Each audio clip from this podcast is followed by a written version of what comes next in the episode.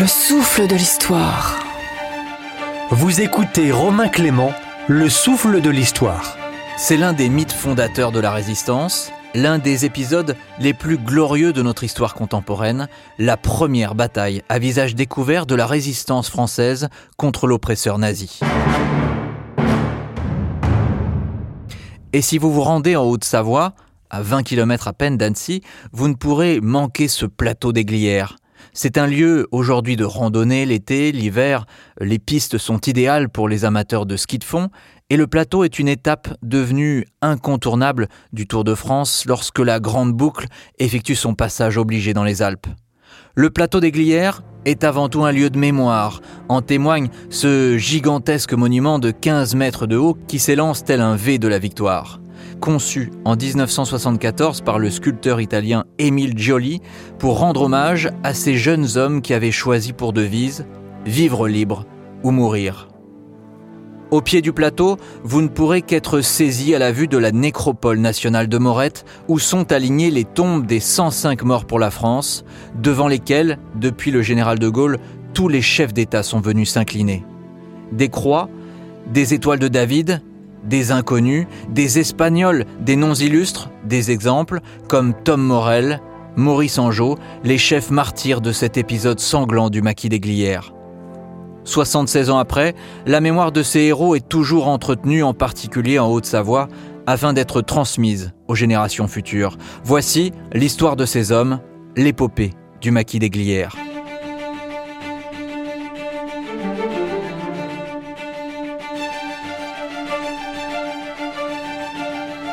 Rien ne prédestinait la Savoie, au début de la guerre, à accueillir la première grande bataille de la résistance. Juin 1940, l'armée française est brisée, pulvérisée en cinq semaines à peine par la fulgurante et redoutable force mécanique allemande. Les Panzers et les Stuka du Führer plongent la France dans le plus profond chaos. C'est la Bérésina. Sur les routes, c'est le terrible exode. 7 à 10 millions de civils fuient. La Savoie euh, n'échappe pas à ce traumatisme qui frappe tout le pays. Le 14 juin 1940, les troupes du général von Bock paradent même sur les Champs-Élysées. La croix gammée flotte sur Paris et sur son emblème la tour Eiffel. Hitler visite même Paris, cette ville lumière qui le fascine tant, le 18 juin 1940. La veille, le 17 juin, le maréchal Pétain, nouveau président du Conseil, a pris la parole devant tous les Français pour dire à l'adversaire pour lui demander s'il est prêt à rechercher avec nous, entre soldats, après la lutte et dans l'honneur, les moyens de mettre un terme aux hostilités. Cette annonce de l'armistice est un soulagement pour tout un pays traumatisé encore par la Première Guerre mondiale, l'horreur des tranchées, qui a ôté dans toutes les familles françaises des enfants, des pères, 1 700 000 tués, plus de 4 millions de blessés. Pourtant, la Savoie va progressivement basculer du côté de la résistance. Pas au tout début, bien sûr, de l'occupation, où le maréchal Pétain, héros de Verdun, jouit encore d'un prestige immense. Et il faut voir, à Annecy en 1941, c'est même un accueil triomphal qui est réservé au maréchal pour sa première visite officielle en Savoie. Mais un homme va permettre de commencer à inverser la donne. Il va braquer progressivement l'opinion savoyarde contre Vichy. Cet homme, c'est François de Menton. François de Menton, c'est l'un des grands oubliés aujourd'hui de la résistance. Il sera même, après-guerre, ministre du général de Gaulle. Alors de Menton, c'est une figure en Savoie. Il est le président très respecté de l'Action catholique, un mouvement de jeunesse qui fédère des milliers de jeunes, souvent issus des milieux populaires, et qui vont jouer un rôle à Glières. Et ça n'est pas le, le général Jean-René Bachelet, ancien président de l'association des Glières, qui me contredira sur ce point. Les mouvements de jeunesse catholique, les scouts, ont constitué des terreaux favorables à l'émergence de cette résistance. Le souffle de l'histoire. Vous écoutez Romain Clément, Le souffle de l'histoire. Henri de Menton a très tôt fait connaître son désaccord avec la politique de collaboration de Philippe Pétain. Gaulliste de la première heure, il s'est lié à Jean Moulin, l'envoyé de la France libre, et il a rejoint le mouvement de résistance Combat. Et de Menton va être victime d'une véritable machination fomenté par ce qu'on appelle le SOL, le service d'ordre légionnaire, qui le convoque à Annecy et l'agresse en lui plongeant à plusieurs reprises la tête dans une fontaine. Alors cette agression, comme le dit euh, Jacques Gaulier, qui est un ancien sénateur et fils lui-même de résistant, les Savoyards la prennent et se disent S'ils s'en sont pris à de Menton, c'est que ce sont des salauds. Et l'humiliation qu'a subie François de Menton marque une première prise de conscience. L'opinion va réellement basculer en faveur de la résistance, sept mois plus tard, lorsque Vichy se plie à une nouvelle exigence allemande.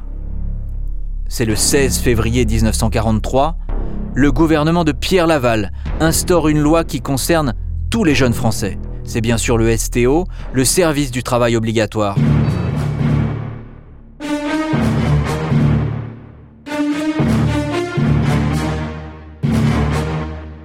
Tous les jeunes hommes nés en 1920, 21, 22 et 23 doivent partir travailler en Allemagne.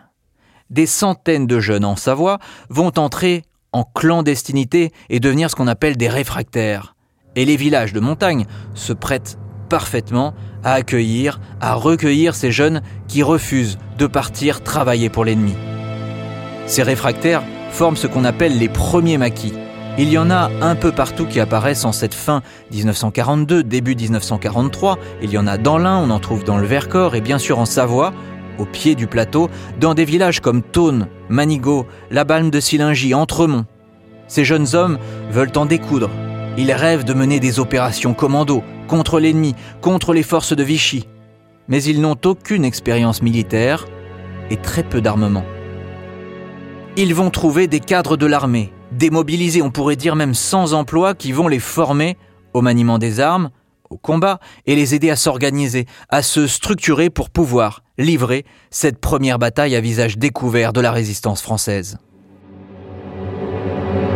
Ces militaires de carrière, ce sont les valeureux chasseurs alpins du prestigieux 27e BCA, le 27e bataillon de chasseurs alpins.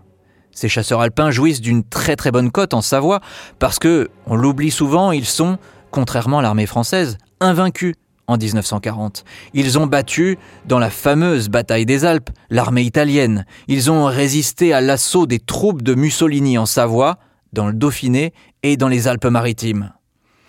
En plus de leur prestige immense, la plupart des cadres du 27 se sont structurés autour de leur chef, le commandant Valette d'Ozia, le chef de ce qu'on appelle l'armée secrète, cette armée de l'ombre qui s'organise pour préparer la lutte armée quand il en sera temps et Valette d'Ozia s'est entouré de ses hommes de confiance. Le lieutenant Théodose Morel, 27 ans, alias Tom Morel, et le capitaine Maurice Angeau dit Bayard, deux noms que l'on va retrouver au Glières. Si les hommes de l'armée secrète attendent le feu vert, les jeunes, eux, veulent en découdre, et certains, issus des camps de maquis, font dans le département régner leur propre loi.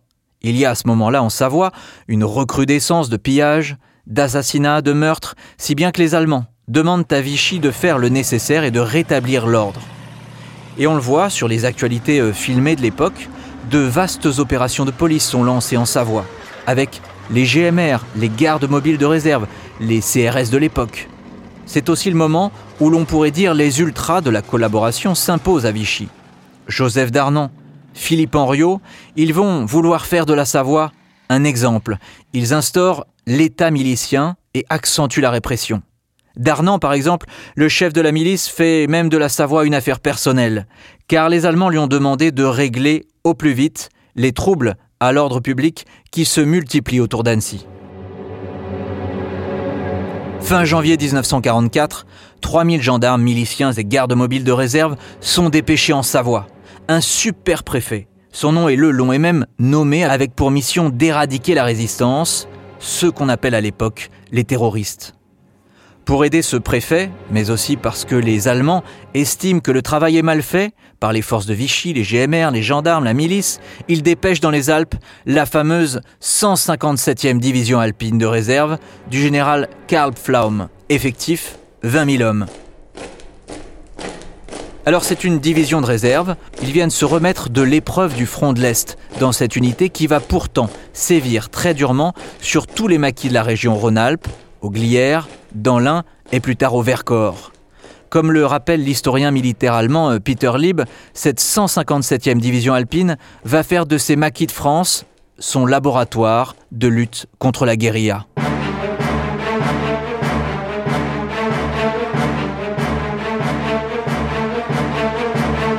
Le déploiement de cette division allemande s'accompagne de nombreux coups de filet contre des résistants.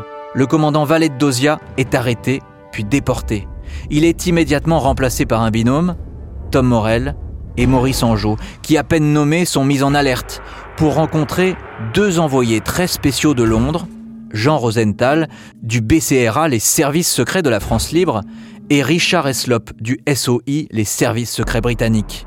Le rapport de ces deux hommes, dès leur retour à Londres, est plutôt très élogieux à l'égard des maquis de Savoie. Ce qui va avoir une conséquence décisive, le début des parachutages, afin d'armer ces maquisards, dispersés, pleins d'énergie, pleins de bonne volonté, mais sans armes.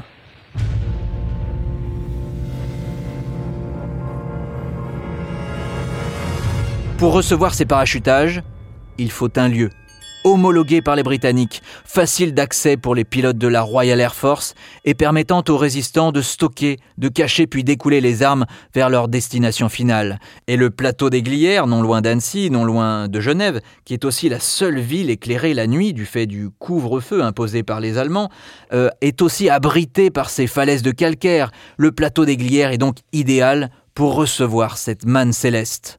Un parachutage est d'ailleurs annoncé aux résistants par Londres, ce qui conduit, dans la nuit du 31 janvier 1944, Tom Morel à recevoir l'ordre de monter avec ses hommes sur le plateau des Glières. C'est le début de l'épopée.